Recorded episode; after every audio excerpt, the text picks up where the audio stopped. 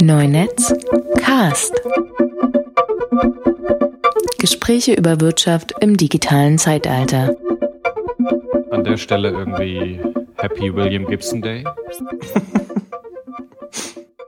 Wie jetzt das Kindle-Buch kommt erst am 20. November. Welches Kindle-Buch? Für, äh, heute kommt der neue Gibson raus. Ach so, okay. Ähm, aber ich glaube, das ist. Ah, ne, hier ist die 28. Oktober Edition. Jetzt mit einem Klick kaufen. Okay, das mache ich dann gleich. Und dann auch der Rest des Tages irgendwie vorbei wäre. Das ist aber, aber, aber Bücher. Ich lese gerade das, äh, erzähl es nicht Igor, aber ich lese gerade das Buch von Peter Thiel und ich finde es eigentlich gar nicht so schlecht. Es ist okay. ja. Das ist okay. Ganz witzig finde ich in dem Buch, wenn er, wenn er dann manchmal äh, schreibt, a Silicon Valley Libertarian would say. Ja. Das ist, Es ist so, es ist ja so, es ist wie so Hipster, ne? Ähm, also niemand würde ja sagen, ich bin Hipster. Hipster sind immer nur die anderen. ja, genau, genau. Aber das ist auch ganz witzig, äh, wie, wie er, wie, wie er äh, gegen, gegen Hipster hetzt und, und äh, alles Mögliche. Also er hat da durchaus. Äh, Thiel. Irgendwann- Thiel, Hep- genau, ja, ja, Thiel. Oder meinst dachte ich rede von Igor? Nee, ich meinte Thiel. Nein. ah, super. Ja, okay. Ich glaube, ich bin dann jetzt genug kaffeisiert. Koffeiniert? Gut. Koffeiniert. Nimmst du auf auf deiner Seite? Ja, ja, genau. Ich habe ja inzwischen gelernt, dass immer sofort. Ach, sofort. Cold Open Recording. Ja, genau. Man weiß ja nie, wo der Herr Weiß wieder reinschneidet.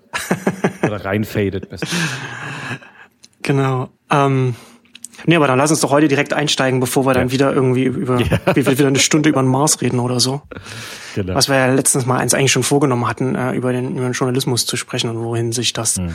online bewegt. Das war eigentlich schon das Thema, was wir letztes Mal machen wollten. Dann war aber die Stunde dann irgendwie schon rum. Ähm, und dann wollen wir heute sozusagen den Cliffhanger auch auflösen, mit dem wir das letzte Mal aufgehört haben. Ähm, also, aber bevor ich es vergesse, ich hatte es in der letzten Ausgabe mit, mit, mit Markus, wollte ich es eigentlich auch schon, ähm, schon, noch, schon noch erwähnen, aber dann hat seine Wut auf den System, neuen System von, von, von, von, von macOS äh, 10 hat dann irgendwie alles überschattet. Ähm, danke für die äh, äh, Bewertungen auf iTunes. Haben, äh, haben gute Bewertungen bekommen. Auch Rezensionen. Haben auch Leute, Leute haben was ein bisschen dazu geschrieben. Äh, ganz witzig, Leute fanden, viele äh, fanden gut, dass wir da, dass auch mal hier Fakten drin sind. Also Fakten, Fakten, Fakten. Wir sind offensichtlich der Fokus der deutschen, des deutschen Podcasts. Aber, aber auf jeden Fall vielen, vielen Dank. Äh, gute Bewertungen. Ähm, ja, das wollte ich jetzt nur noch mal noch, noch, noch loswerden. Wir waren gerührt. Genau. Und da würde ich sagen, da starten wir jetzt direkt mit unserem Thema, mit dem, wo was, was online im, im Journalismus passiert. Und da ist ja jetzt, nach, nachdem jahrelang äh, man sich in erster Linie damit beschäftigt hat, was kaputt geht, was mal, was mal war, was jetzt, was jetzt weggeht, ähm, ohne zu sehen, so richtig, was danach kommt. Also klar, mal, es gab Blogs und so ein bisschen was gab's natürlich. Aber jetzt passieren äh, immer mehr Sachen, also ganz verschiedene Modelle, die jetzt ausprobiert werden. Und zum Teil auch hierzulande, in den USA noch ein bisschen stärker. Ich finde das auch faszinierend. So seit letzten, vorletzten Jahr, ich glaube, wir hatten auch mal in der vorigen Ausgabe schon mal das auch schon mal angesprochen, dass da äh, in den USA sehr, sehr viel ähm, passiert. Und, und mittlerweile aber auch hierzulande. Also äh, Krautreporter, gut, da kann man natürlich im, im Detail auch mal wieder was kritisieren. Aber äh, ich finde es zumindest erst einmal gut, dass es erstmal ein ganz anderes Modell ist, das auch mal ausprobiert wird. Und dass es zumindest jetzt erst auch mal so der Anschub finanziert ist, also der Anfang der Start Ja. finanziert ist. ja. Und dass es jetzt einfach ja. erstmal losgeht sozusagen. Ja, es war, es war erstmal irgendwie ein klares, also für mich auch bei Krautreporter erstmal dieses klare Zeichen, dass Leute bereit sind, Geld in die Hand zu nehmen. Auch wenn sie, wenn teilweise irgendwie sehr krude kommuniziert wurde, was denn da nur zu erwarten sein, wie sich das alles funktioniert. Und trotzdem gab es irgendwie nochmal so eine, äh, noch mal so einen Schwung, der gesagt hat, okay, komm, wir wollen das jetzt sehen. So, und wir irgendwie putting my money where my mouth is, wie man irgendwie im Englischen sagt, ähm, und das irgendwie angeschoben haben. Ähm, das, das ist erstmal schon ein gutes Zeichen. Und es ist auch schön zu sehen, ähm, das ist ja auch mal so ein Ding, was ich glaube, irgendwie, dass auch so Longform, also ne, so sehr ausführliche Artikel durchaus auch ihre Zielgruppe haben und irgendwie gerne gelesen werden. Und das muss nicht immer alles nur Häppchen sein und schnell, schnell und irgendwie Fast Food Journalism, ähm, sondern man kann auch mit anderen Sachen irgendwie da durchaus was machen. Also das ist erst auch mal für mich erstmal so ein ganz positives Zeichen, wo ich hoffe, dass irgendwie da alle gut zugucken und hm. feststellen, so ist äh, es ist es ist nicht immer alles irgendwie nur die der Benutzer will nicht zahlen. So.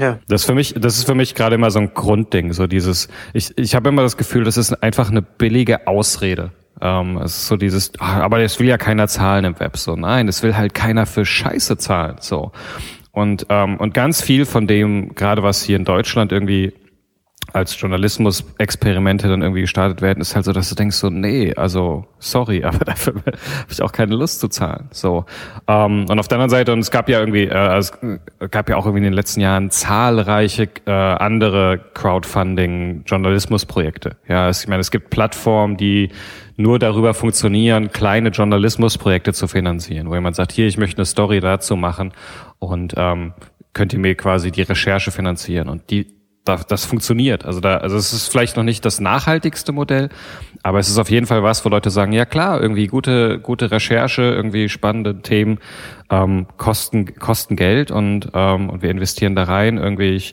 fand, war damals irgendwie, fand es sehr schade. Meta war irgendwie so eins dieser Startups, die ähm, so quasi eine große Story im Monat gemacht haben. Man konnte irgendwie dann dem ersten Crowdfunding gemacht und dann konnte man irgendwie für einen Euro im Monat irgendwie dort mit dabei sein und hat dann immer diese Story bekommen und ich fand das ganz großartig. Die sind dann für meinen Begriff etwas zu früh direkt von Medium gekauft worden, aber machen jetzt halt da auch einen, einen wahnsinnig guten Job ähm, bei Medium für die für die inhaltliche irgendwie Richtung zu sorgen.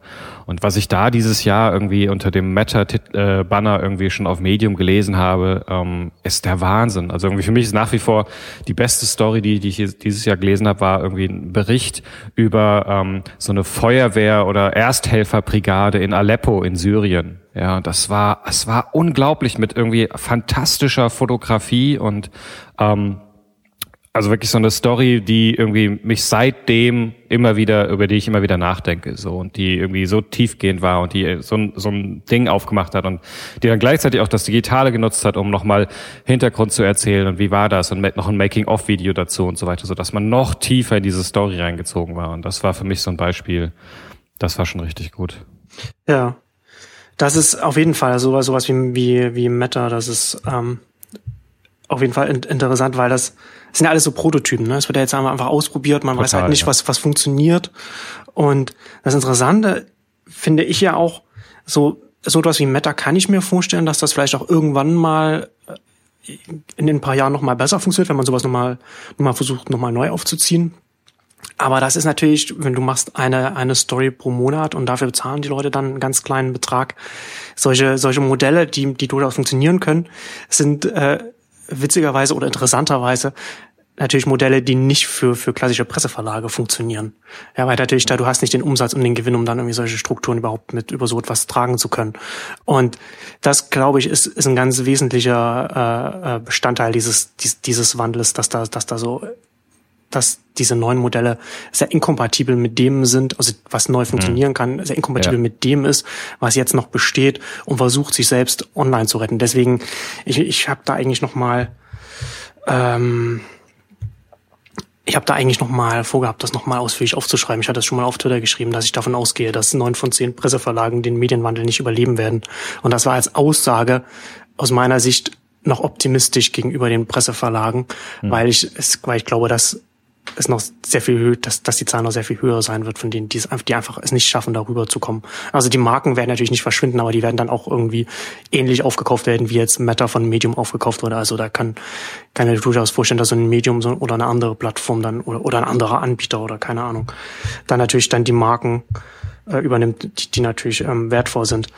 Ich habe ja gerade, ich mache das ja gerade nochmal auf, woran ich jetzt auch gerade denken musste, als, als du von, von Meta und von dem Modell hinter Meta gesprochen hast, ist, ist ähm, The Information. Wer das nicht kennt, das ist eine, Hand, eine Handvoll von Wall Street Journal Reportern, haben ein eigenes Outlet, eine eigene äh, Webseite äh, gestartet.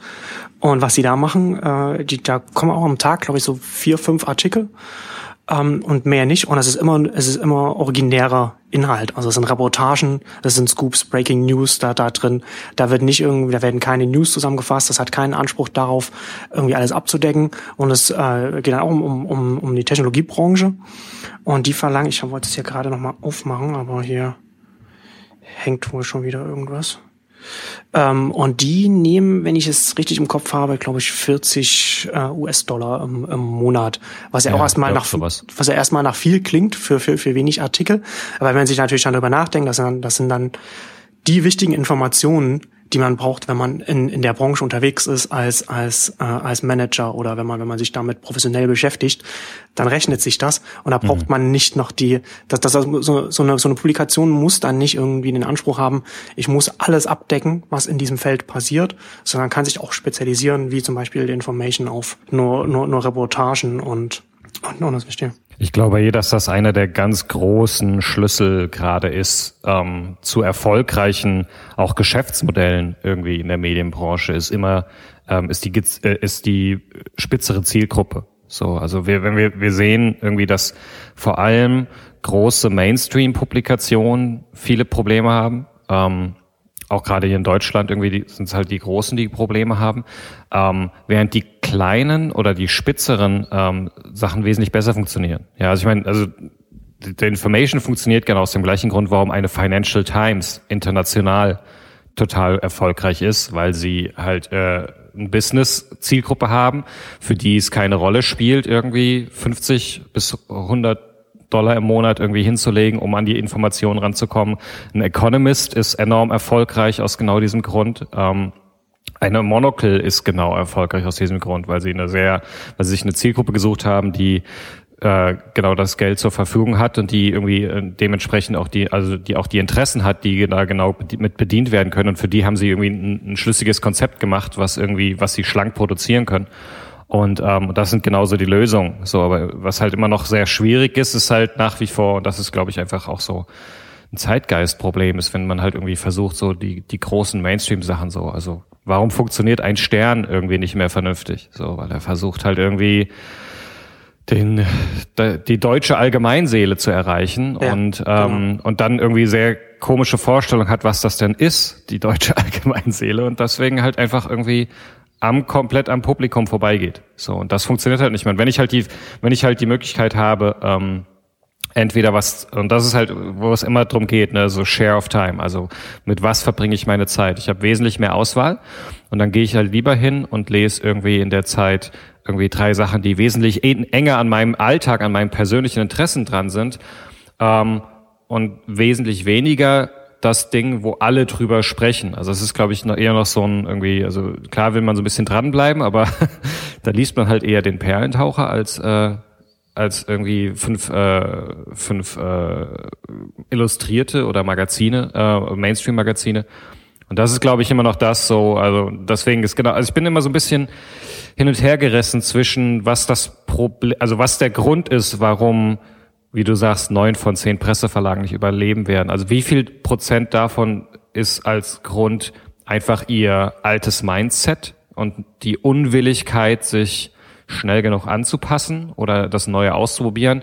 Und inwiefern, inwiefern ist es einfach auch gar nicht die Möglichkeit, das zu haben? Also, ja. also ne, das, was irgendwie dieses Jahr durch diesen sehr großartigen New York Times Innovation Report rauskam, dass den wir ja auch ausführlich auch besprochen haben. Genau, also die, genau genau dieser Punkt, ne, dass es extrem schwer ist, wenn zwei Drittel deiner Einnahmen immer noch äh, über Print kommen, du aber weißt, dass um langfristig zu überleben, du die neuen Sachen musst, neuen Sachen machen musst. Also du kannst nicht von einfach sagen, ich mache jetzt Print dicht und gehe ganz auf zum Morgen, was ich eigentlich machen müsste, damit äh, gehe ganz auf digital, was ich eigentlich machen müsste, damit ich ähm, so schnell vorankomme, damit das tragfähig wird. Hm. Ähm, das müsste ich eigentlich machen, aber ich kann es nicht machen, weil dann fällt mir zwei Drittel meiner, ähm, genau. meiner Einnahmen weg und damit bin ich tot. So. Ja. Und ich glaube, dass und das, dazwischen so, also zwischen dem nicht sich ändern wollen und dem sich nicht ändern können, ich glaube, das ist immer das ist unterschiedlich von Fall zu Fall, aber dazwischen band, äh, pendelt sich immer so für mich ein.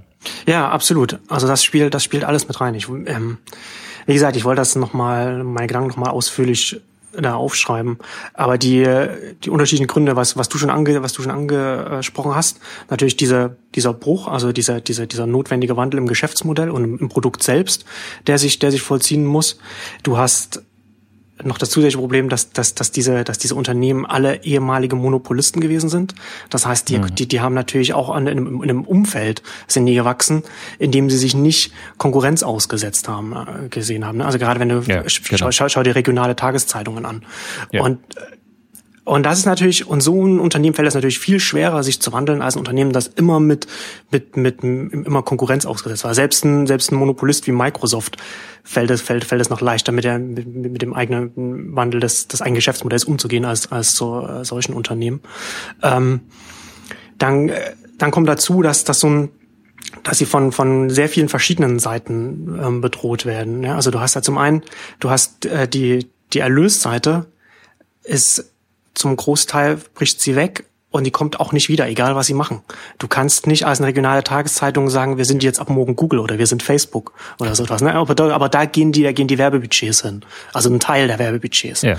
Ähm, und ein anderer geht dann zu, zu Immo-Scout und so weiter. Ne? Also die ganzen Kleinanzeigen, das fällt ja auch, das fällt ja auch alles Stück für Stück immer weiter weg und ist zum Teil schon weggefallen. Also hast du die Erlösseite auf der einen Seite, die die äh, sehr schwierig geworden ist, wo du, wo angegriffen wirst.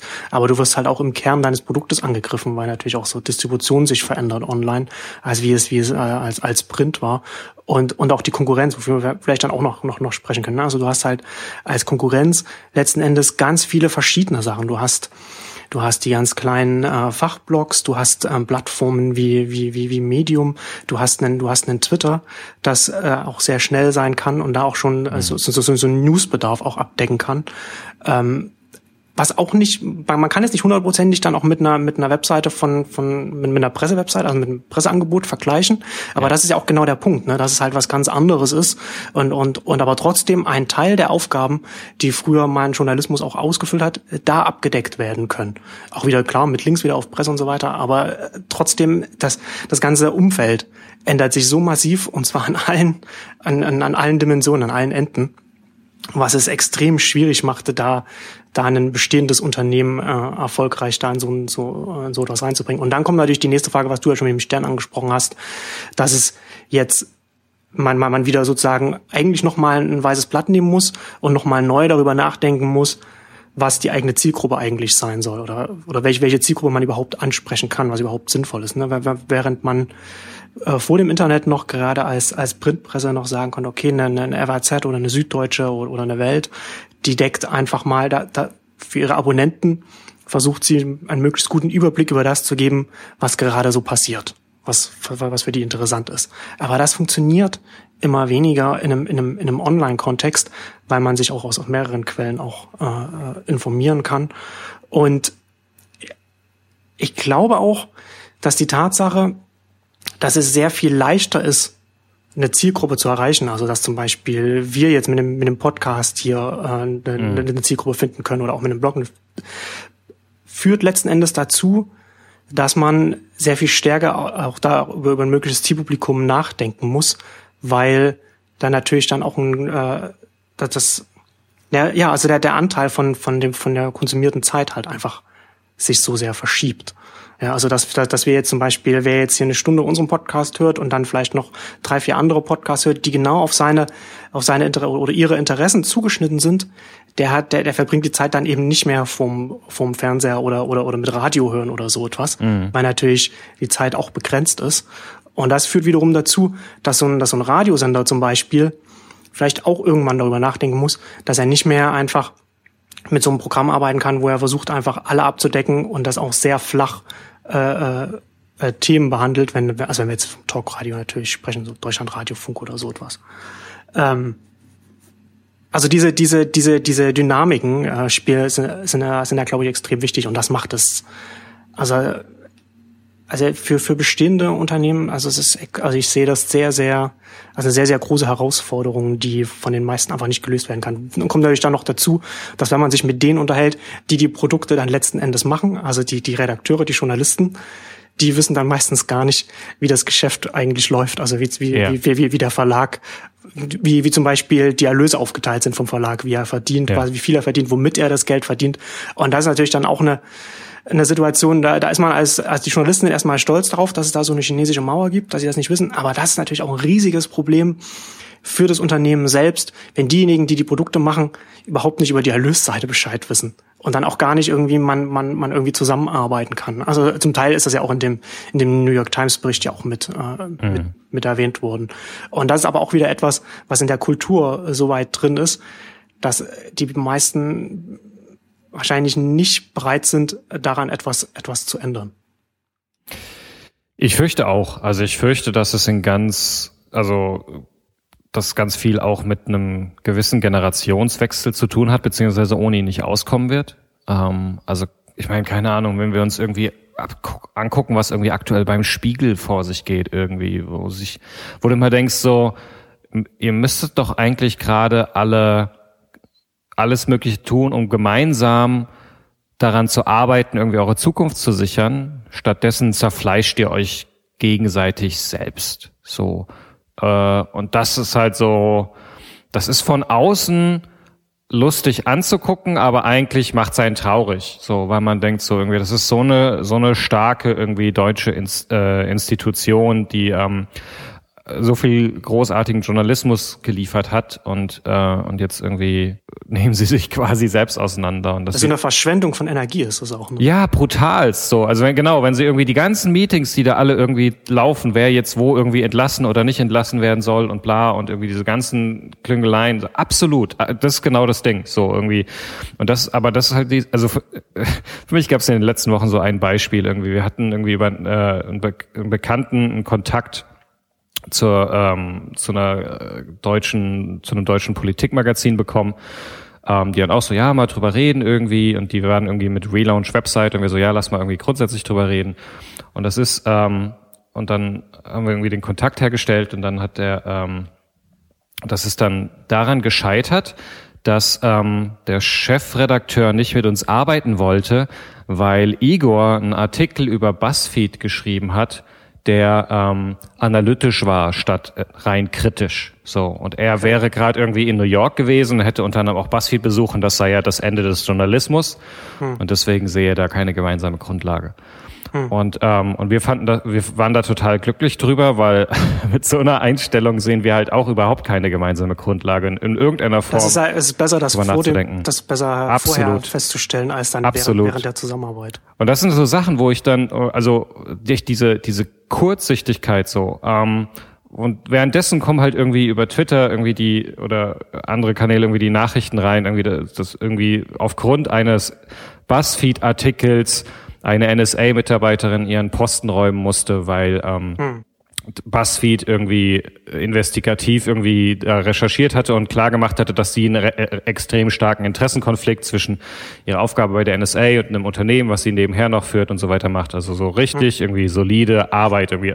Das solide und, Ende des Journalismus. Genau, genau. So und aber diese völlige Unfähigkeit irgendwie weiter zu gucken ja. oder dieses neue Modell anzusehen. Ja, so aber so warte mal, BuzzFeed, das sind doch ja. die mit den Listicles und den Katzenbildern so. Ja, und dazu auch noch ein paar andere Sachen.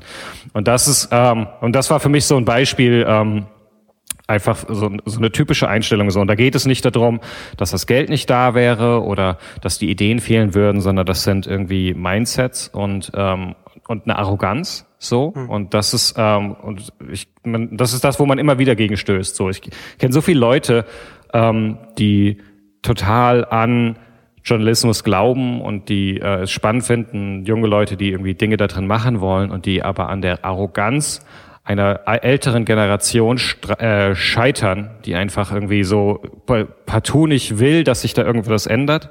Und ähm, der Vorteil ist, die, die Zeit ist auf unserer Seite. Ähm, ja, gut, aber so viel Zeit ist nicht mehr, ne? Also. Naja, ja, also ich meine, also für die nicht, ne? Ähm, also nee, aber, ja, aber das ist ja, das ist ja die Frage, ne? Also wie, wie, wie lang ja, ich, ich also ich weiß was ich weiß was du meinst, aber äh, die Zeit läuft einem halt auch davon, um da noch um da noch das noch, noch zu retten, was zu retten ist. Naja, ja, genau. Aber ich meine, also die, äh, da, dann sind wir da an der Stelle mal ein bisschen fatalistisch. Also, ne, wie du irgendwie sagst, positiv geschätzt, neun von zehn Presseverlagen werden es nicht überleben. Das ist einfach die Realität. Und spannend ist halt einfach zu sehen, was jetzt schon quasi an neuen Dingen entsteht. Also, und da ist äh, auch, weil unabhängig vom Digitalen irgendwie, wenn man sich den gedruckten Zeitschriften, Magazinen irgendwie äh, Stand in, Deut in Deutschland anguckt, wir haben eine der großartigsten Independent-Magazin-Szenen der Welt ja, ähm, also was hier irgendwie ständig wieder an neuen kleinen Publikationen rauskommt, ist ähm, absolut begeisternd. Ähm, das sind alles keine Sachen, von denen Leute jetzt reich werden und sich drei Villen kaufen, aber es sind Sachen, wo Leute spannende Inhalte publizieren, lange ausführliche Artikel, Interviews und so weiter raushauen ähm, und wo ein Markt für da ist. So und ähm, und vielleicht ist tatsächlich eine Zukunft, dass wir irgendwie ein 20 Jahren irgendwie keine großen Wochenmagazine mehr haben, Tageszeitungen sowieso nicht mehr, aber dafür irgendwie ähm, einfach eine neue Generation von Magazinen da ist, die wesentlich besser verstanden hat, was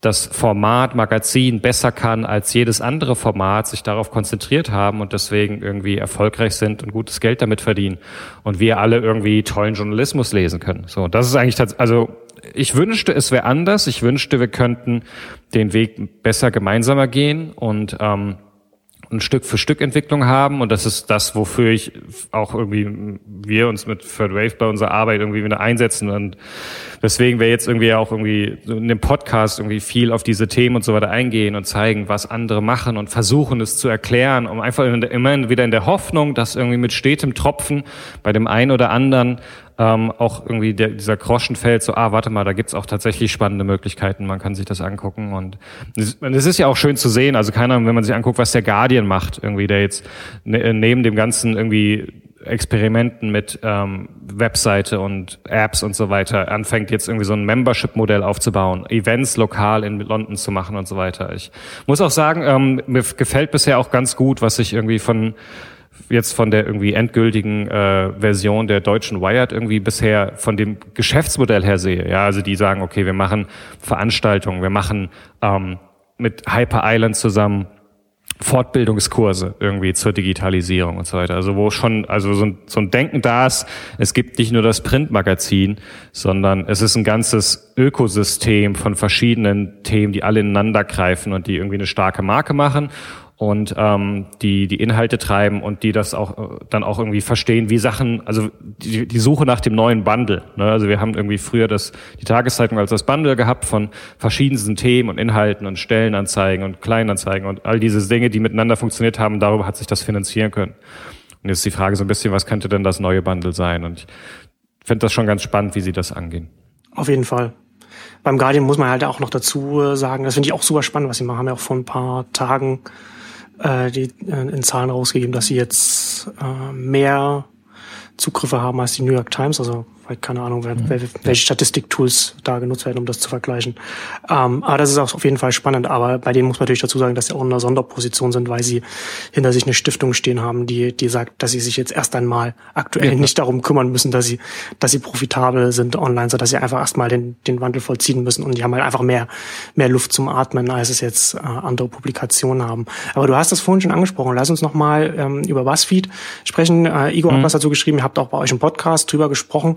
Und das, ich finde das ganz interessant, weil BuzzFeed, der, der, der Gründer, hat ja vorher bei der Huffington Post gearbeitet, hat da die Huffington Post mit aufgebaut, auch die, die technischen Mittel, die sie da benutzen, ähm, bei der, äh, zumindest bei der US-Ausgabe der Huffington Post mitentwickelt und hat ja dann irgendwann gesagt, okay, wir haben jetzt diese, wir haben diese neuen, neuen, neuen, äh, neuen Tools, mit denen wir arbeiten aber wir haben, aber wir arbeiten immer noch mit klassischer Display-Werbung und unsere Werbekunden, die, die haben, die haben nicht diese, diese Werkzeuge. Und da, das wollte er dann eben bei BuzzFeed, und das sagt er das heute so, ob das dann mhm. letzten Endes so war, das sei es mal dahingestellt, das äh, zusammenzubringen und dann diese Publikationsmittel, diese, die die Publikation selbst, also die Werkzeuge, die die Publikation selbst benutzt, auch den Werbekunden zur Verfügung zu stellen. Genau. Und ihr habt das dann äh, bei euch im, im, im Podcast, ich weiß nicht, ob es ob ob ich das nur, ob ich das nur bei euch so gesehen habe oder ob ich das auch woanders gelesen habe. Aber ihr habt, ihr sagt, dass dann, dass letztendlich das Endergebnis dann davon auch ist, dass BuzzFeed nicht nur eine Publikation ist, sondern auch eine Agentur, auch, auch als, als Werbeagentur mit, mit, mit, mit Kunden zusammenarbeitet. Und das finde ich eigentlich ganz spannend, dass man dann auch da, das, äh, ist, glaube ich, ein Aspekt, über den kaum gesprochen wird, wenn über BuzzFeed gesprochen wird. Ja, ganz genau. Also wir haben bei, wir haben bewusst bei BuzzFeed den Agenturpart ein bisschen kleiner gehalten, weil ähm, weil es da nicht, also sie machen das nicht so eindeutig wie andere. Also ein anderes Beispiel ist zum Beispiel Weiß. Also äh, hm, Weiß ja. macht das ganz stark. Weiß hat seine eigene Agentur mit Virtue, ähm, mit denen sie tatsächlich auch die Inhalte ähm, oder den sie für die Werbepartner auch die Inhalte produzieren können, die dann nachher irgendwie geschaltet werden.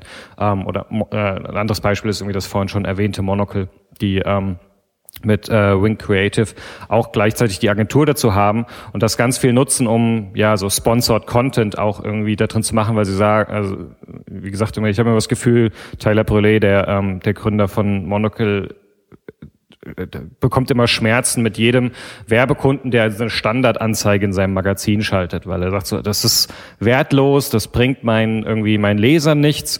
Ähm, ich weiß, was meine Leser wollen, ich weiß, welche Inhalte sie spannend finden. Wenn du bei mir eine, äh, irgendwie werben willst, dann lass uns doch irgendwie gemeinsam gucken, wie wir da das Maximum rausholen, dass es auch spannend ist für für die Leser. Dann hast du mehr von deiner Werbebotschaft und ich habe irgendwie noch mehr davon, weil ich noch ein bisschen mehr Geld verdiene. Ähm, bei BuzzFeed ist es tatsächlich ein bisschen, äh, ist es ein bisschen anders, weil BuzzFeed nicht ähm, die Expertise der Redaktion beziehungsweise des Verlags zur Verfügung stellt, sondern die Tools. Also es gibt BuzzFeed äh, arbeitet halt ganz stark mit einem sehr großen Analytics-Tool, was den, Redakt den Redakteuren genau sagen kann, welche Inhalte funktionieren wie, wo werden sie geteilt, wie schnell, wie viral sind sie und so weiter. Und das gibt ihnen einen Feedback-Loop, um besser zu verstehen, wie der Content funktioniert. Und dann, und genau dieses, und das führt halt dazu, dass sie, ähm, dass, ne, so, dass wir heute so Schlagzeilen, diese typischen äh, Headlines haben mit, du wirst nicht glauben, was als nächstes passiert ist und so weiter. Das sind alles Ergebnisse aus diesem Analysetool. Und dieses Tool stellen sie wiederum auch den, ähm, den Werbepartner zur Verfügung. Sie hm. sagen halt so, ey, hier ist, hier ist das Redaktionssystem. Ähm, das ist äh, für den Sponsored Content so. Da könnt ihr eure Inhalte reinschreiben. Die werden, alles, was ihr hier reinschreibt, wird halt irgendwie auf der Plattform veröffentlicht mit Sponsored Content äh, Markierung. Und hier ist das Analysetool, was euch sagt, ob es funktioniert, was funktioniert. Und damit könnt ihr halt irgendwie, liebe Werbepartner, eure eigenen Content auf BuzzFeed veröffentlichen, ohne dass jetzt, ich habe keine Ahnung, wie das in der Realität tatsächlich funktioniert, aber auf dem Papier soll es wohl so sein, dass trotzdem quasi eine, eine Wand ist zwischen der Redaktion und den Werbekunden. Ähm, die Verbindung ist quasi nur das reine, das Tool, also die Maschine macht quasi die Verbindung, der Algorithmus. Ähm, und das macht es natürlich ganz interessant, ne, weil äh, äh, ich, ich, glaube, das ist allein schon wertvoll für die Werbepartner, ähm, was sie daraus lernen können. Ne, also, also wenn ich, also wir denken immer, dient die Werbebotschaft kommt bei unseren Kunden gut an. Jetzt kann ich da irgendwie einen, äh, einen Buzzfeed-Inhalt drum bauen und stelle dann fest, das funktioniert gar nicht. Wie muss ich den tweaken, damit er besser funktioniert? So und da, da ich glaube, allein das ist schon ein enormer Vorteil für die Werbekunden, ja. besser zu lernen, was funktioniert und was nicht funktioniert, anstatt irgendwie einfach nur irgendwelche Anzeigen zu schalten und dann irgendwie nachher zu sehen, wie häufig wurde das geklickt. Nämlich meistens äh, praktisch gar nicht. Ja, genau. Das ist so ein Ding. Also das ist ja dann letzten Endes auch so eine, auch ein Marktforschungstool, ne? um dann halt auch ja, festzustellen, wie, wie, funktio wie, wie funktioniert meine, meine Zielgruppe überhaupt. Ja. Mit welchem Slogan oder mit, mit welcher Ansprache erreiche ich sie, was. Ne? Und da kann man natürlich dann, das ist natürlich dann auf jeden Fall extrem spannend, natürlich dann auch ein, ein super, super Angebot für, für äh, Werbekunden. Das war, es war mir nicht klar, dass dann, dann auch die Redaktion, dass es da keine, dass es da keine inhaltliche äh, Zusammenarbeit gibt. Ich dachte, dass es da doch dann doch noch irgendwo so, dass man also da wie, inhaltlich dann äh, ja. Hilfestellung wie, wie, gibt. Wie gesagt, das ist das, was sie so sagen. Ja. Wie das in der Realität nun tatsächlich ist, das ist immer noch mal dahingestellt. Ähm, der zweite Part, der bei BuzzFeed immer noch ganz wichtig ist, dass BuzzFeed ähm, wie kaum jemand anders verstanden hat, wie Distribution im Digitalen funktioniert. Also ja. wie wie äh, packe ich da? Also BuzzFeed ist einer der größten Werbepartner von Facebook und so weiter. Also das heißt, die die hauen ganz viel den Content nicht raus. Also sie warten nicht nur, dass die Leute irgendwie auf ihre Plattform kommen, sondern sie sind ganz aktiv dabei, das zu verteilen, das zu sharen, das zu promoten ähm, auf den Social-Plattformen und dann auch da wieder in Mithilfe ihrer Analytics-Plattform genau zu gucken, also wo bekommt etwas Traktion, wo wird etwas besonders häufig geteilt, ja. wo wird es besonders häufig geliked und dadurch halt ganz gut verstehen, wie man Content zu welchen Zeiten wie richtig ähm, ja. rauspusht und genau das, auch das stellen sie wiederum ihren Werbepartnern zur Verfügung und all das hilft halt genau dabei. Und das ist natürlich dann auch äh, ein super unique selling point für, für so ein Buzzfeed, weil egal wie, wie gut Facebook sich mit seiner eigenen Plattform auskennt, so ein Buzzfeed kann sagen, dass hier auf Facebook so, auf Twitter so, äh, also Twitter sowieso eher am Rande, aber auf, auf äh, Pinterest so, Instagram oder wie auch immer dann die ganzen oder oder Tumblr, wie auch immer dann die ganzen Plattformen kann man da äh, besser überblicken und miteinander vergleichen und sagen, was was was wo funktioniert oder beziehungsweise man hat ein Tool, das dann für alle Plattformen dann so funktioniert, während man wenn man jetzt als Werbekunde jetzt sagt, okay, wir wollen Facebook Werbung schalten, dann können wir natürlich auch das Facebook Tool nutzen oder wir gehen halt zu Buzzfeed mhm. und dann haben wir halt ja. noch mehr Plattformen äh, im, im, im im Überblick. Also das ist auf jeden Fall, auf jeden Fall eine, eine spannende Sache. Und das ist halt auf jeden Fall auch der Unterschied zu den ganzen Copycats aller heftig äh, und ja. so weiter, die quasi die machen quasi nur das nach, was sie vorne dran sehen. So, genau. also sie sehen irgendwie Headlines aller du wirst nicht glauben, was als nächstes passiert, das funktionieren, also machen wir jetzt eine Plattform basierend da drauf. Aber ihnen fehlt das Analytics-Tool, was quasi die Grundlage von all dem ist. Ihnen fehlt auch irgendwie das, das Distributionstool, was dafür sorgt, dass sie grundsätzlich machen können. Und ich bin mir sicher, äh, an irgendwie in mittelnaher Zukunft werden diese Headlines nicht mehr funktionieren, weil wir irgendwie es gelernt haben, nicht mehr auf sie zu klicken oder irgendwie so, so wie eine Bannerblindheit bekommen wir so eine so eine Headline-Blindheit für solche Sachen. Und ähm, BuzzFeed wird einfach gucken, was dann funktioniert. Also ihr Analytics-Tool wird Ihnen früh sagen, dass diese Dinger nicht mehr so gut funktionieren. Sie werden gucken, Sie werden es weiter tweaken, ausprobieren, herum experimentieren und die nächsten Wege finden. Aber was macht denn heftig dann? Wartet es, bis irgendwie BuzzFeed das neue Ding gefunden hat und kopiert das dann wieder? Die neue Form. Ähm, ja. Das ist genau, also ich meine, das ist lustig, weil es ist, es wiederholt sich immer wieder. So, wir hatten genau das gleiche mit StudiVZ. Ja, irgendwie die VZs kopieren einen bestimmten Stand von Facebook äh, ohne zu verstehen, dass wie Facebook zu diesem Stand gekommen ist und haben sofort den Anschluss verloren, weil Facebook einfach sich immer wieder wieder weiterentwickelt und sie das aber nicht können, weil sie halt diese, diese Entwicklung nicht gemacht haben. Und das ist so immer wieder dieser Punkt, auf den ich zurückkomme, weswegen ich es so schwierig finde im, im, in der deutschen äh, Medienlandschaft, dass immer darauf gewartet wird, was denn jetzt das neue Ding ist. So, es wird ja. immer so, womit verdienen wir denn in Zukunft Geld? Und es, das ist dieser, dieser, dieser Kulturschock, dieses Unverständnis, dass digital über Experimente funktioniert. So, ich kann mich einem erfolgreichen Modell im Digitalen nur nähern, indem ich es iteriere, indem ich immer wieder und wieder und wieder experimentiere und anpasse und experimentiere und anpasse und, und tracke. Und ähm, weil die Erfahrung so wichtig ist, so der Weg, wie ich wo irgendwo hingekommen bin und von da aus dann vor allem auch weitergehe, ähm, der ist so entscheidend. Und das ist zum Beispiel, das war auch für mich irgendwie von Anfang an immer schon zum Beispiel das, der Kritikpunkt an Krautreporter, dass es hier ganz stark der Journalismus in den Vordergrund gestellt wurde und ähm, der technologische Aspekt von einem digitalen Journalismusangebot immer gefühlt extrem unterschätzt wurde. Weil ich habe irgendwie, jetzt haben sie irgendwie dann äh, gelauncht. Ähm, mit einer, mit einer Oberfläche, äh, die Quartz quasi schon wieder selbst überarbeitet. Also es sieht halt quasi aus wie die alte Quartz-Seite, was auch ein, was ein gutes Konzept ist. So, also es ist erstmal nicht verkehrt. Ich bin nicht ganz sicher, ob so ein endlos Scrollen für ähm, so super Longform wirklich das Richtige ist. Ja. Ähm, aber grundsätzlich ist es erstmal kein schlechter, kein schlechtes Interaktionsdesign. es ist nur halt lustig, dass während sie das launchen, Quartz selbst schon wieder, schon wieder der nächste Schritt. Den, schon wieder einen Schritt weiter ist, weil Quartz wesentlich mehr in diesem Denken drin ist. Wir müssen uns beständig weiterentwickeln. Dann hat irgendwie Crowdreporter irgendwie ähm, Herr Esser heißt er, glaube ich, irgendwie den Artikel geschrieben und dann schreibt er halt so Sachen wie in den kommenden Tagen und Wochen verbessern wir die Software und fügen Funktionen hinzu, die noch programmiert oder produziert werden müssen. So, Entschuldigung, in den kommenden Tagen und Wochen. Ähm, und das ist für mich so ein grundlegendes, so, da, da, da passt für mich das Mindset noch nicht so. Da muss stehen, wir werden konstant die Software und die Funktion verbessern und ständig weiterentwickeln, weil alles andere wird nicht funktionieren. So, du kannst nicht ein Produkt hinstellen und das läuft dann mal ein halbes Jahr oder äh, wahrscheinlich eher ein Jahr, anderthalb und dann machst du dir mal einen Gedanken über einen Relaunch. So, das ist vorbei.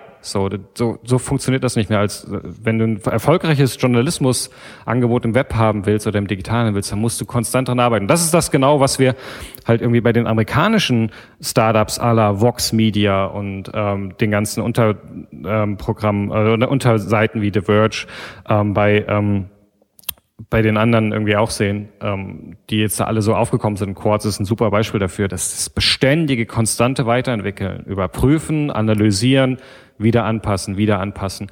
Ähm, das ist, glaube ich, so, ich, wir sagen immer gerne, es gibt so, es gibt so ein Dreieck irgendwie im digitalen Journalismus. Ja, irgendwie oben steht der, ähm, der Inhalt, der Journalismus selbst, und dann haben wir ähm, da unten einmal das Geschäftsmodell, so, das kann irgendwie ist meistens immer noch Ad Advertising oder etwas anderes.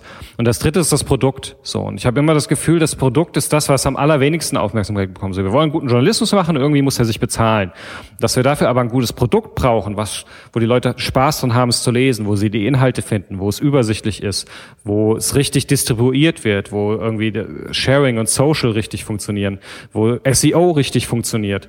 Ähm, das ist halt das, wo am wenigsten Zeit und Aufwand reingesteckt wird und vor allem immer nur so punktuell. Und ich glaube, wenn, bevor wir das nicht lösen und anfangen, besser zu, äh, zu machen und zu verstehen, werden wir auch keine erfolgreichen Journalismusprojekte äh, in Deutschland haben. Ja, ja, sehe ich genauso. Also gerade was mir heftig ist, ein besonders, also ein besonders extremes Beispiel, aber man kann das ganz oft beobachten. Das, was du gerade beschrieben hast, ist so eine Art was man in Deutschland immer beobachten kann, so eine Art Cargo-Kult, was, mhm. was den deutschen Journalismus angeht. Ne? Also immer so, ja. ist einfach, einfach irgendwas zu sehen von außen und dann ohne es richtig zu verstehen, äh, ja. äh, zu imitieren ja. und gar nicht zu verstehen, was eigentlich das Wesen dahinter ist.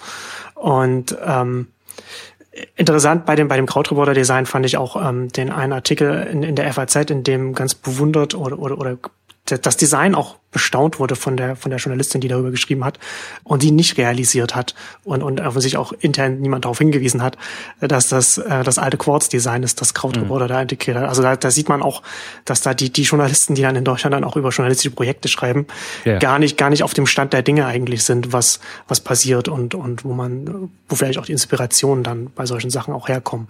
Also das ist, ich habe tatsächlich keinen einzigen Artikel gefunden, der irgendwie gesagt hat, so, ah, interessant, Sie haben irgendwie das Sportsdesign, äh, das ja. alte benutzt, äh, das ist ja interessant so und so. Und niemand hat so, ah ja, sieht irgendwie nett aus und so und so und man kann das und das. Ähm, ja. Und als, als Journalist Quartz nicht auf, auf dem Schirm zu haben, wenn man über die Zukunft der eigenen Branche nachdenkt, das ist dann schon ein, ein grober ein grober Fehler. Ähm, ich finde es halt auch, was, wenn, wenn wir wenn wir jetzt hier so über den Zukunftsjournalismus auch, im, auch online sprechen, ich habe das am Anfang schon ein bisschen angedeutet. Ich glaube, dass es auch ganz wichtig ist, darüber nachzudenken, wie sich der Kontext ändert, wenn man darüber nachdenkt, welche Aufgaben Journalismus übernimmt. Also, also ganz grob gesagt, zum, zum einen äh, die Verbreitung von Informationen und, und natürlich Entertainment auch, aber auch äh, Community-Bildung. Und wenn wir jetzt mhm. so, wenn wir über diese Punkte nachdenken, diese Aufgaben, die können jetzt mittlerweile werden, gibt es auch immer mehr Angebote, die das wahrnehmen, die, die man nicht in einen, in einen journalistischen Kontext stellen würde, wo man nicht sagen würde, das ist jetzt journalistisch. Also jetzt, ich, ich denke jetzt zum Beispiel äh, an, an Reddit zum Beispiel, das ist ja äh, Social ja. News, wie auch immer man das jetzt zusammenfassen, wie man das um, umschreiben will, was zum einen Informationsverbreitung übernimmt, auch Entertainment und so weiter. Das finde ich, extrem spannend, was sich da, was sich da entwickelt hat auch mit, der, mit dieser riesen Community, die bei, die bei Reddit mittlerweile entstanden ist. Zum Beispiel ganz interessant dieses äh, Ask Me Anything zum Beispiel kann, wenn man sich das anschaut, wie ist ja mittlerweile in den USA, also so Barack Obama, äh, äh, Jerry Seinfeld und also ganz viele äh, Prominente äh, sind da, machen da, machen da mittlerweile mit, um äh, ein eigenes Projekt zu bewerben oder, oder was auch immer. Ähm, sind interessantere Interviews, als wie man sie äh, in, einem, in, einem, in einem Magazin zum Beispiel lesen würde. Ne? Mhm. Weil, weil du da natürlich dann auch wieder auf so einer Seite so eine, so ein sowieso wie die Informationen sich so verschieben. Ne? Also du halt, du hast dann diesen diesen Prominenten, der sagt, okay, ah, fragt mich irgendwas, und dann hast du diese diese tausende Mitglieder, die dann die dann, dann vielleicht da reingehen und dann Fragen stellen. Und die interessanten Fragen werden dann wiederum von anderen Mitgliedern, die das auch beantwortet haben wollen, wieder hoch bewertet. Und der kann sich das dann wieder aussuchen, was man was man dann beantwortet. Und die Antworten werden auch wieder hochwertet. Und wenn man dann irgendwie einen Tag später oder so auf diese Ask Me Anything Seite geht und dann mhm. einfach nur nur nur die top bewertesten Sachen liest, dann bekommt man äh, ein einfach ein gutes Interview mit, mit, mit extrem interessanten Fragen, die man so in einem Magazinkontext nicht zwingend finden würde oder, oder eher selten finde. Klar gibt's gute Interviews zu Rolling Stone und so weiter.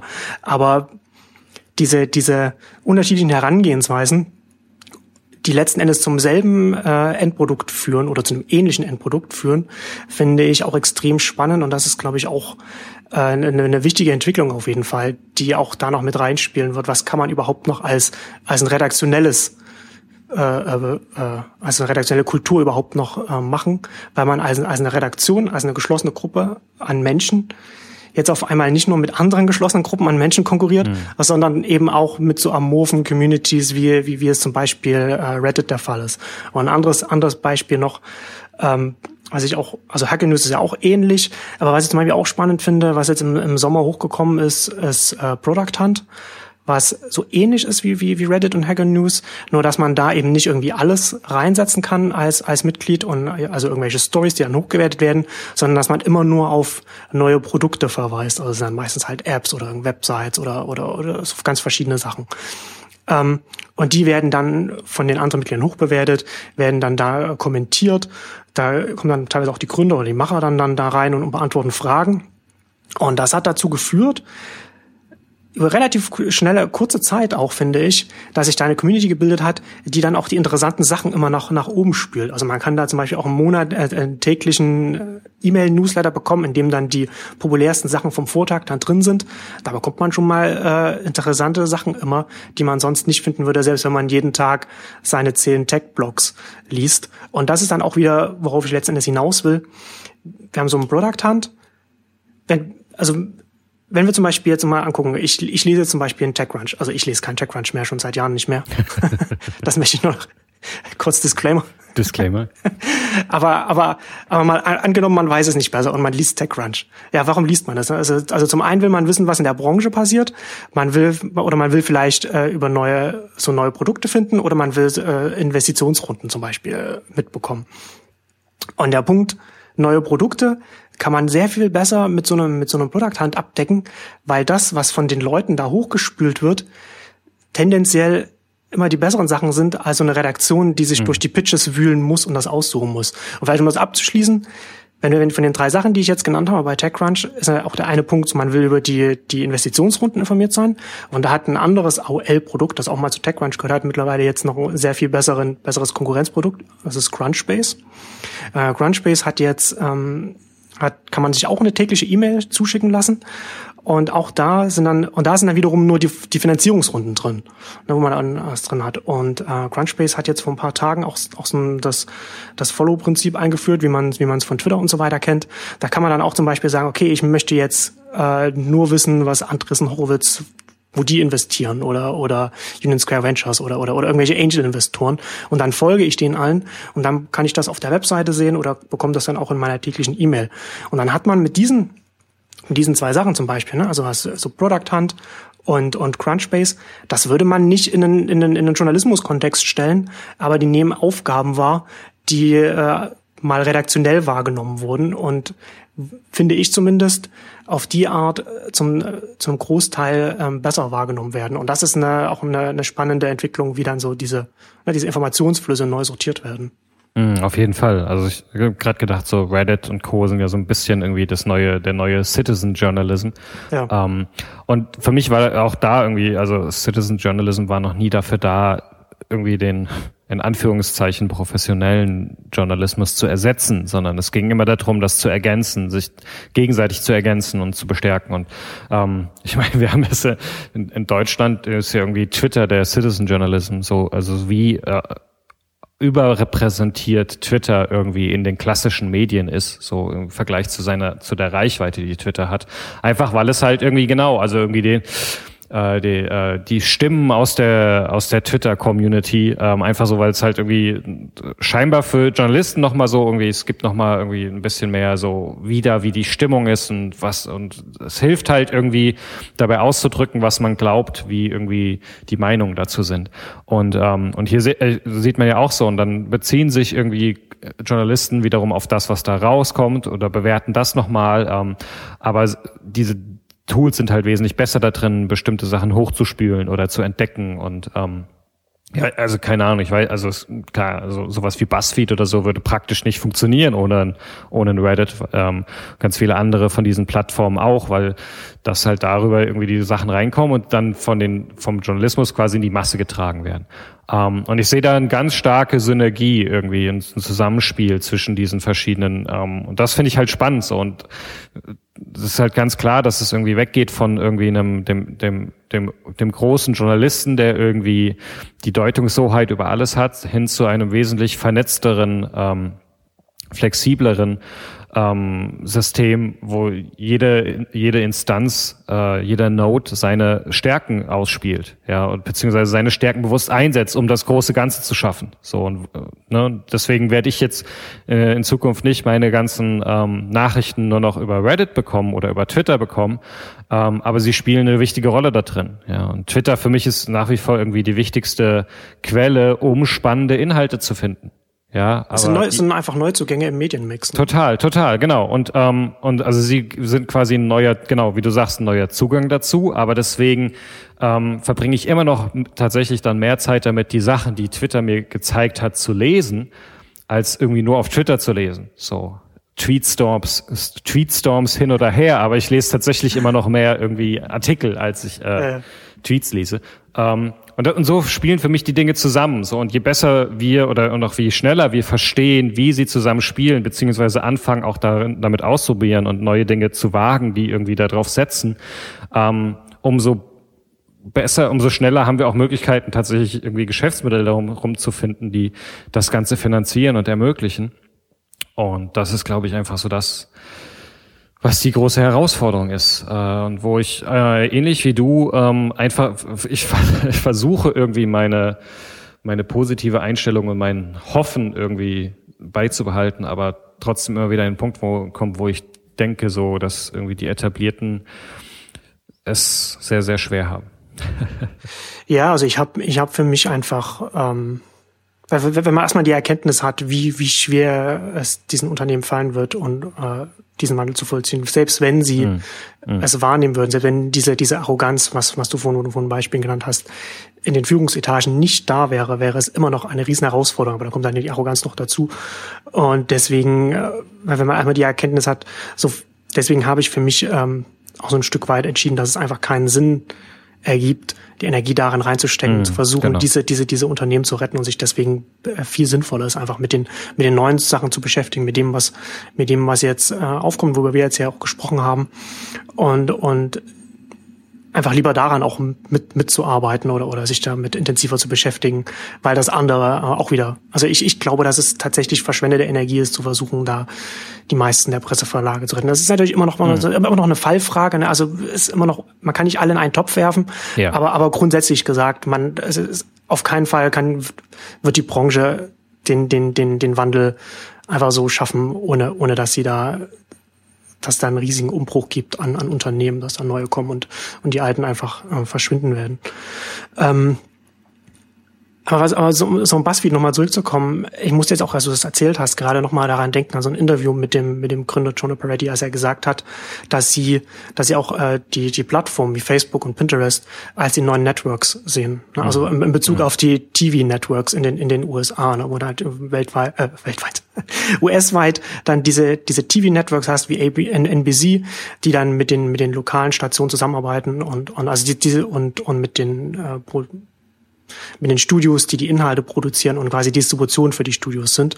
Und er hat das deswegen den Vergleich gezogen, weil er sagt, wir arbeiten auch mit Facebook zusammen und wir wollen auch die Art von Inhalten machen, mit denen Facebook auch zufrieden ist, ja. damit sie uns auch nicht in ihrem in ihrem Newsfeed-Algorithmus äh, auch nach, nach unten werden. Also wir, wir sind Partner, wir müssen da, wir müssen mit dem, wir müssen da zusammenarbeiten. Und das ist, glaube ich, auch nochmal so ein, so ein wichtiger, so ein wichtiger Punkt, den man da, da auch ähm, nicht vergessen darf, dass das natürlich dann, man kann da nicht einfach dann ähm, jeden, jeden Trick benutzen und, und dann sich darüber beschweren, dass man dann runterbewertet wird. Das ist, das ist bei Google genauso, wie es, wie, wie es bei Facebook ja. ist, dass man sich dessen bewusst sein muss, dass man da extrem viel rausziehen kann, aber je mehr man sich rauszieht, natürlich auch gleichzeitig auch in eine Abhängigkeit von so einem Distributionskanal dann begibt. Ja, es ist, glaube ich, so ein, ähm, so ein starkes Ökosystemdenken. Also sich Absolut. zu verstehen, ich bin Teil von einem ganzen Geflecht von Systemen und Plattformen und Nodes irgendwie in diesem Netzwerk und ähm, auch zu verstehen, wie diese aufeinander aufbauen und die verschiedenen Interessen. Und je besser ich mich da reinsetze und irgendwie auch dem anderen quasi weiterhelfe, ähm, weil Facebook, das Beste für Facebook ist toller Content, der die Leute auf äh, zurückbringt und sie irgendwie lange auf der Plattform hält, um ihnen irgendwie mehr anzeigen zu können. Und natürlich irgendwie, wenn, wenn, wenn dann irgendwie ein Buzzfeed diesen, diesen Inhalt liefert, ähm, auch diese, äh, dann dann ist das natürlich super für Facebook. So, und dann finden sie das auch ganz toll. Und wenn sie dann noch irgendwie ihre, Dis ihre Plattform als Distributionsweg nutzen und irgendwie noch irgendwie schön Geld da lassen, dann sind sie beste Freunde. So, und gleichzeitig äh, hat BuzzFeed dann den Vorteil, dass sie irgendwie schön viele Leute auf die Seite gespielt bekommen und, ähm, und die Inhalte sehen. Hm. Was wiederum ihnen hilft, irgendwie besser irgendwie mit ihren Werbekonten zusammenzuarbeiten. Also dieses, dieses, ne, so, wie funktioniert das ganze System und wie kann nicht nur ich davon profitieren, sondern ähm, oder damit ich profitiere, müssen andere auch profitieren können. So, das muss greift ineinander und das ist, glaube ich, äh, das ist halt das, was Jonah Peretti, irgendwie der Gründer von BuzzFeed, wie kaum jemand anderes verstanden hat. Einfach weil irgendwie, er hat es irgendwie mit SEO verstanden bei der Huffington Post. Ähm, er hat es mit BuzzFeed verstanden und ähm, ich habe mir auch nochmal irgendwie aufgeschrieben, dieses, ähm, dieses Interview, was Felix Herrmann irgendwie mit ihm gemacht hat, was irgendwie so ein ewig lang ist, aber unglaublich einsichtsvoll und wo man halt ganz klar merkt, er ist halt also er ist so jemand, der da so digital tickt und das merkt man vor allem daran, dass er gar nicht sagen kann, so funktioniert's. Und wir haben uns das überlegt und jetzt haben wir haben so ein Konzept gemacht und jetzt haben wir es umgesetzt. So, sondern er ist da wesentlich schwammiger, offener, einfach weil er weiß, dass sich ganz viele Sachen gar nicht so einfach definieren lassen, sondern dass ja. man sie ausprobieren muss und dass er viel Zeit damit, dass er viel Zeit mit Experimenten verbringt und dass ganz viel davon, also für ihn auch, glaube ich, nie klar war, dass BuzzFeed irgendwie so ein großer Erfolg wird, sondern dass er sich da Stück für Stück irgendwie herantastet und äh, auch, auch vor allem da auch jetzt nicht aufhört und sagt so, ah oh ja, es läuft ja super, sondern ganz krass weiter. Und deswegen ja auch gerade irgendwie diese wieder sie eine große irgendwie Venture Capital Runde gemacht haben, um genau das weiter weiter auszubauen und äh, nicht stehen zu bleiben, sondern sich beständig weiterzuentwickeln. Und das ist halt immer wieder dieser Punkt, ne, wo jemand das Digitale an sich irgendwie die Eigenart des Digitalen verstanden hat und beständig vorwärts pusht und mit jedem Tag, mit dem andere erst abwarten und sagen, wir gucken erstmal, kommen, geraten sie weiter in Rückstand. So. Und das ist halt das, was es so, weswegen, wie, wie du, wie du vorhin sagst, eigentlich keine Zeit ist. Es ist eigentlich keine Zeit, weil mit jedem Tag, den man wartet, verliert man den Anschluss ein bisschen mehr. Und, und, genau. und jeder Tag Erfahrung mehr ist Gold wert im, ja. im Digitalen. Und das ist genau das Problem. Ja, genau.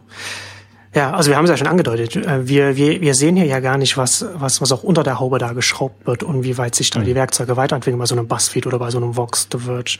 Also man sieht ja nur an der Oberfläche, was da ist, aber gerade unter der Oberfläche, da würde man wahrscheinlich als ein deutscher Journalist, der mit einem FAZ-CMS oder mit dem neuen Krautreporter CMS arbeiten muss, äh, da würden dann wahrscheinlich die Augen ausfallen, wenn man sieht, mit welchen Werkzeugen mhm. da so, so ein Buzzfeed-Autor dann, dann arbeiten kann ähm, und, und auch arbeitet. Ähm, ich, ja, kann, nur, ich kann, ja. kann, nur kurz an der Stelle nur empfehlen, sich zum Beispiel den Produktblog von Vox Media an, äh, mal regelmäßig zu lesen, um einfach ja. so ein bisschen irgendwie aus der Schmiede mitzubekommen, woran die ständig arbeiten und was sie wieder für neue Features in verschiedene Plattformen eingebaut haben und warum sie jetzt erst eine App rausgebracht haben und sie jetzt wieder zurückziehen und plötzlich irgendwie alles auf Mobile First optimieren und so weiter. Also dieses ganze Denken, wo ähm, es hilft einem ungemein, so ein bisschen besser zu verstehen, wie konstant die Dinge überdenken und neu ja. machen und ausprobieren. Ähm, ja.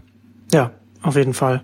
Und ja, also das ist, ähm, ich glaube, dass es extrem wichtig ist zu verstehen, dass man, dass man Teil eines eines großen Ökosystems ist. Ich habe jetzt seit seit seit einiger Zeit denke ich immer mehr darüber nach, wohin sich wohin sich diese Sachen jetzt entwickeln. Jetzt, wo wir jetzt wo wir eine Basis haben, wo es schon ganz viele Sachen gibt, auf die man sich beziehen kann ähm, oder oder die, deren man sich bewusst sein muss. Also nicht nur im Journalismus, auch grundsätzlich im Startup-Bereich, weil wir ja jetzt mittlerweile eine Online-Welt haben, die komplett anders ist, als es noch vor fünf Jahren war und wo man wo man sehr viel mehr Möglichkeiten hat, was auch was Distribution angeht, aber auch was irgend, was was grundsätzlich die eigene Positionierung auch angeht. Ähm, man merkt das, man merkt das bei BuzzFeed auch, ähm, auch in den Texten, wenn sie da teilweise so, so, wenn, wenn, wenn da lange Reportagen sind, was wieder online dann auch zum Teil dann recherchiert wird, während halt in Deutschland, wie du halt schon angedeutet hast, da ist man ja schon Online-Experte in den, in den Redaktionen, wenn man, wenn man die Twitter-Suche äh, benutzt.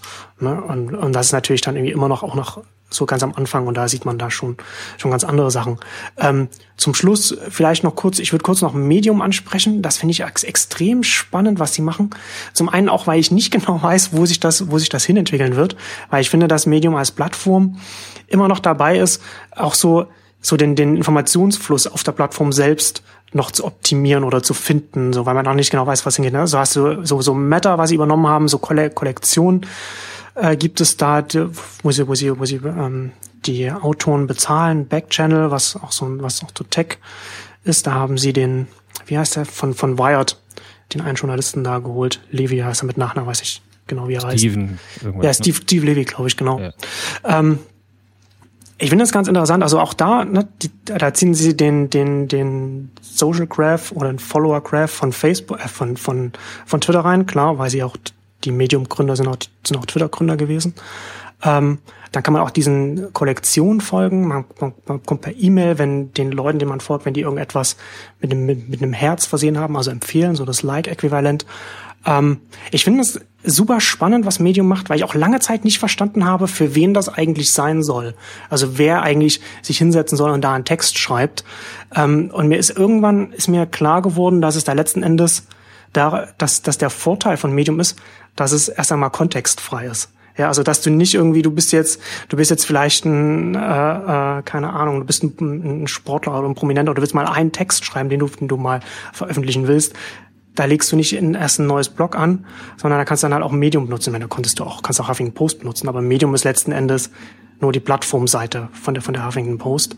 Ähm, oder anders auch, du bist vielleicht schon ein profilierter Blogger, aber du hast eben einen Fachblog und nicht ein persönliches Blog, in das du alles reinkippst, was dir gerade einfällt. Aber du willst jetzt vielleicht nicht mal über dein Fachthema schreiben, sondern über eine, keine Ahnung, TV-Serie oder, oder irgendwas, was du, was du auf der Straße gesehen hast, was interessant ist. Oder irgendwas, ne? Äh, was, was halt nicht zu deinem Fachblog passt. Das kannst du dann halt auch in, in so einem, als, als ein Medium-Text machen. Ich glaube, dass das ganz wichtig ist als Teil von Medium. Und daraus heraus kommt natürlich dann die Frage, wie verteilst du dann die Texte oder wie, wie kommen die, wie finden ja. die da, wie finden die dann ihre Leser auf der Plattform? Also das ist noch, es finde ich extrem spannend zu beobachten, weil man da sieht, dass das, dass das noch sehr im Fluss ist, aber es ist eine, eine, eine super spannende Plattform. Ich, also ich glaube da, genau das. Also wir gucken da auf sowas drauf und dann, ah, was haben die sich dabei gedacht und was genau ist denn eigentlich hier der Sinn und so? Wo soll das denn hinführen? Ähm, und glauben immer, dass es quasi feste Antworten dafür gibt. So, also ich glaube, und ich glaube, Medium ist ein gutes Beispiel, wo irgendwie F. Williams, der Gründer, ähm, eine Entwicklung gesehen hat, so ein, so ein Zeitgeist wahrgenommen hat von Longform-Artikeln im Web und gesagt hat, dafür baue ich jetzt erstmal eine Plattform. So, ja. und die ist, ist erstmal eine Technologie, die ähm, es ermöglicht, Text richtig toll im Web darzustellen, irgendwie zu schreiben. Ähm, da sind ganz viele tolle Detailfunktionen drin. Also so eine meiner Lieblingsfunktionen ist, ich kann irgendwie einen Artikel schreiben und dann kann ich den, während er noch nicht live gestellt ist, an Freunde schicken um damit die irgendwie da drüber lesen können. Und dann können sie irgendwie Empfehlungen aussprechen und Korrekturen machen. Ich kann den Text übernehmen oder sowas. Und wenn ich den dann publiziere, dann kann ich angeben, dass ähm, diese Freunde mir dabei geholfen haben und dann erscheint automatisch so ein Danke an so und so und so und so für die äh, für die äh, Unterstützung beim Erstellen dieses Artikels. So und so so Feature sind da quasi mit drin, die ah. ich in sich erstmal total schön finde. Ähm, also ganz viel so von dem, wie, wie stellt sich das dar und so weiter. Und jetzt merkt man so, jetzt Stück für Stück gucken sie sich das an und stellen fest, okay, ähm, jetzt müssen wir mal mehr einen Fokus drauflegen, wie eigentlich Inhalte gefunden werden oder wie in welchem Kontext sie ge, ge, äh, gezeigt werden. Wir fangen an, ähm, Leute dafür zu bezahlen, auf der Plattform zu schreiben. Ähm, auch spannend, weil sie äh, durchaus auch mit Leuten verhandeln ähm, und jetzt, äh, glaube ich, für ein, bei einigen auch Dienst gemacht haben, wo nach wie viel Zeit verbringen die Leute mit dem Artikel ähm, bezahlt werden. Also nicht mehr, wie viel haben ihn gesehen, sondern tatsächlich, wie viel haben ihn gelesen. Das heißt halt, du kannst halt irgendwie zehn Artikel a 100 Worte schreiben Ähm, und du kannst irgendwie, du kannst halt irgendwie einen 10.000 Artikel, äh, äh, 10.000 Worte Artikel schreiben und, ähm, und du wirst ähnlich vergütet. Ähm, hm. Und das ist natürlich irgendwie, das ist natürlich, das ist so eine Art, die natürlich ganz stark sich auf die Qualität der Inhalte irgendwie auch auswirkt. So, weil Leute plötzlich auch einen Anstoß haben, ähm, es nicht kurz und knapp zu halten, um möglichst irgendwie viele Klicks zu bekommen, sondern es tatsächlich darum geht, was wird gelesen und so. Und kann ich das spannend schreiben und kann ich das ausführlich schreiben? Ähm, und dann bekomme ich tatsächlich auch, das habe ich das Incentive dafür. Und äh, sie experimentieren mit solchen Sachen und wir, ich glaube, wir am wenigsten und Evan Williams und die anderen auch wissen noch gar nicht, wo das, was das Endziel ist, so und wo das irgendwie langfristig hinführen wird. So, es ist natürlich irgendwie das Schöne, wenn man irgendwie äh, Twitter-Gründer ist und dementsprechend irgendwie genug Geld irgendwie auf dem Aktienkonto hat. Ja, um, ähm, oder wenn man wenn man es nicht hat, auch kein Problem hat, Risikokapital zu. Genau, ordentlich ordentlich irgendwie was aufzunehmen. Ähm, das, fit, äh, das hilft alles dabei, ähm, aber für mich ist das so ein gutes Beispiel. So und dadurch ja. und und und, ne, und jeden Tag, dem mit dem Medium älter wird, ähm, haben sie neue Sachen gelernt, haben andere Dinge ausprobiert, haben neue Technologie entwickelt, die wer weiß, was wo noch landen wird und irgendwie Dinge voranbringen wird und ähm, und währenddessen warten alle anderen wieder darauf, dass äh, was man denn jetzt irgendwie, wie man denn jetzt denn Geld verdient so. Ja. Und, es ist interessant, ne, was du jetzt, was du jetzt beschrieben hast, dass Medium dann natürlich dann auch versucht, Anreize zu schaffen, um ja. hochqualitative Inhalte ja. dann auf die Seite zu bekommen, während gleichzeitig natürlich Journalisten immer darüber jammern, dass, dass, dass die Qualität oder auch, auch Verleger, also dass, dass die Qualität von Online-Journalismus so nach unten geht, aber nicht darüber nachdenkt, woran das liegt. Und das liegt natürlich mhm. auch ganz klar daran, dass man einfach mit, mit Page-Views arbeitet, die auch nicht unterscheidet, ob da jemand eine Sekunde drauf ist oder zehn Minuten und natürlich dann auch noch mit einer mit, mit einer Werbeform arbeitet, die die auf dieser Währung aufsetzt und und Display-Werbung ist glaube ich auch ein ganz großes Problem. Mhm.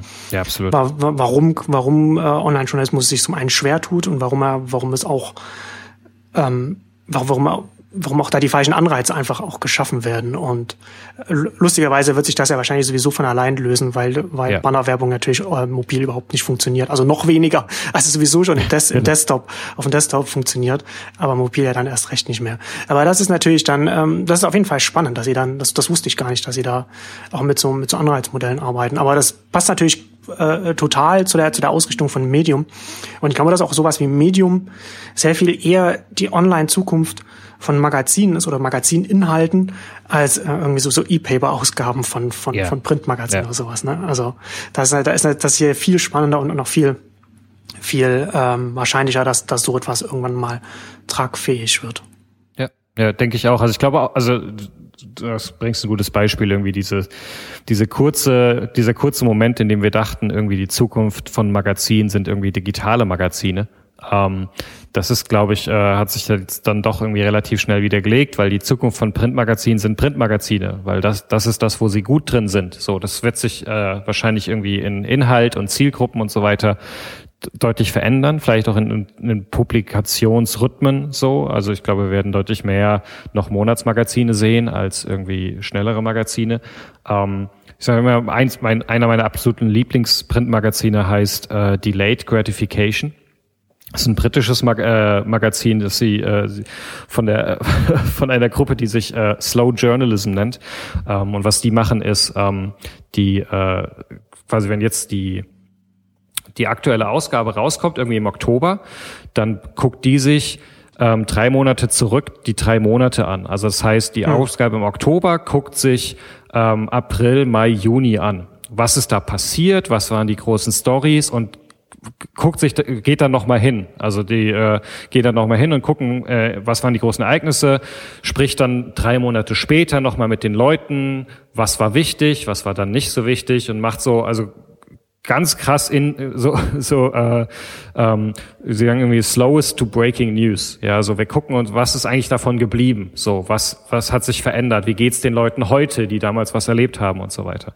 Ähm, das ist sowas das ist fantastisch als Printmagazin. So da kann man durchblättern da gibt's immer wieder Sachen zu entdecken das kann man immer wieder in die Hand nehmen und mal eine andere Story lesen ähm, weil sie davon lebt dass es nicht neu sein muss. Ja und ähm, das ist und ich glaube das wird gerade so, und es lebt davon, von der Auswahl, von der Zusammenstellung, von diesem Ding. Hier findest du, was äh, irgendwie wir als Redaktion sagen, was das Wichtigste in diesen drei Monaten war und welche Stories wir irgendwie besonders interessant fanden. Das ist so eine Vorauswahl. Und das ist das, was Printmagazine so stark macht. Ähm, und äh, dieses ganze Aktuelle, das Nachrichten, das, was ist jetzt passiert und so weiter, ich glaube, das wird wesentlich, äh, und das sehen wir ja jetzt auch schon, also muss man jetzt wirklich kein Prophet, Prophet sein irgendwie. Das wandert ins Digitale. Ähm, das, da gibt's dann vielleicht noch mal ein paar andere Formate, die das irgendwie darstellen und, und bearbeiten, aber ähm, da sehe ich keine große Zukunft. Ja, ähm, ja. Da finde ich halt in dem Zusammenhang, wer das nicht kennt, kann man sich auch mal gut angucken. Äh, Circa finde ich auch sehr spannend, ja. dass einfach mal so den News-Bereich nimmt und, und, und nicht den, das Artikelparadigma drauflegt, dass man immer, ja. immer, immer, immer voll, vollwertige Texte dann zu jedem Update schreibt, sondern einfach nur die Updates bringt, die man dann auch in der mobilen App, da kann man sich dann aussuchen und die Themen, die man, die, die man folgen möchte, und dann kann man das auch per Push-Nachricht bekommt man dann auch manchmal auch einfach mal nur, nur, nur ein Satz oder, oder, oder ein Zitat oder, oder, ein, oder ein Verweis auf, auf irgendeine neue Entwicklung. Ähm, das finde ich im Newsbereich extrem spannend, da das nochmal versuchen, nochmal neu zu denken und das einfach mal so runterzubrechen. Also letzten Endes so ein bisschen Ticker-mäßig, aber dann natürlich dann auch für den, für den Endkonsumenten, sage ich jetzt mal so. Ähm, zum, Abschluss, zum Abschluss, bevor wir jetzt ähm, zum Ende kommen, äh, noch ein Hinweis, wenn man sich dafür interessiert, soll man sich auch unbedingt mal angucken. Äh, ist Gift ist eine super spannende Online-Publikation, eine Fachpublikation, die auf den Reisebereich, für den Reisebereich, also für die Reisebranche ist. Ist gegründet von, von Rafat Ali, der ähm, Paid Content Org gegründet hat. Irgendwann, weiß ich nicht, irgendwann Mitte, Mitte der Nullerjahre war das, glaube ich, ähm, dass sich mit ähm, dem beschäftigt, womit wir uns gerade hier beschäftigen, also mit dem, mit dem Journalismus, mit dem, mit dem Zukunft der, Med der Medienwelt, was dann vom Guardian gekauft wurde und vom Guardian dann an Giga umging. Ähm, also wie gesagt, Rafat Ali, äh, Skift gegründet, super spannende Publikation, weil die ist, er schreibt auch auf seinem persönlichen Blog sehr ausführlich darüber, ähm, dass er da die Zukunft sieht. Er nennt das so, so Vertical Publications. Also Fachpublikationen, die sich dann auf ihren Fachbereich konzentrieren, also ihre, ihre Zielgruppe, ihre Fachzielgruppe gefunden haben und für die dann einfach möglichst viel versuchen abzudecken. Zum einen die Informationen, die sie brauchen über die Entwicklung in der eigenen Branche und dann darüber hinaus dann natürlich dann auch so, so Events mit, mit, mit dran hat und dann auch, auch Reports, White Papers und so weiter dann noch mit drin sind. Und ähm, ich finde es ganz, ganz gut, was er, wie, wie, wie er das umschreibt. Er sagt, von der Herangehensweise bei Skift sagt er Trendlines, not Headlines. Ja, also, dass sie sich darauf konzentrieren, was passiert, nicht das, was passiert ist. Also auf Twitter hat er das mal irgendwie im äh, Chasing News versus Defining Industries. If you focus on headlines, you're already behind the curve. Und das ist natürlich äh, ein interessanter Gedankenpunkt, wenn man darüber nachdenkt, wie zieht man denn eine Fachpublikation heutzutage auf. Da sollte man dann möglichst ganz vorne mit dran sein. Also es gibt extrem spannend, sollte man sich ja. mal angucken, um das nochmal nochmal am anderen Ende der Bandbreite von, von ja. Medium und so und, und Buzzfeed und sowas zu schauen. Ja, Matthew, Matthew Ingram vom, vom GigaOM hat das neulich irgendwie sehr schön mit News as a Service ähm, ja. irgendwie beschrieben, was ich einen sehr spannenden Gedanken finde und was, wo es, glaube ich, immer wieder drauf hinkommt, dieses ähm, und es geht mir gar nicht darum, irgendwie jetzt irgendwie immer nur das zu liefern, was der Kunde oder die Zielgruppe der Leser irgendwie im ersten Moment zu äh, haben zu meinen scheint. So dieses so, wo dann quasi irgendwie die alte Garde irgendwie Angst hat, dass wir in Zukunft nur noch irgendwie Katzenlisticles irgendwie bekommen.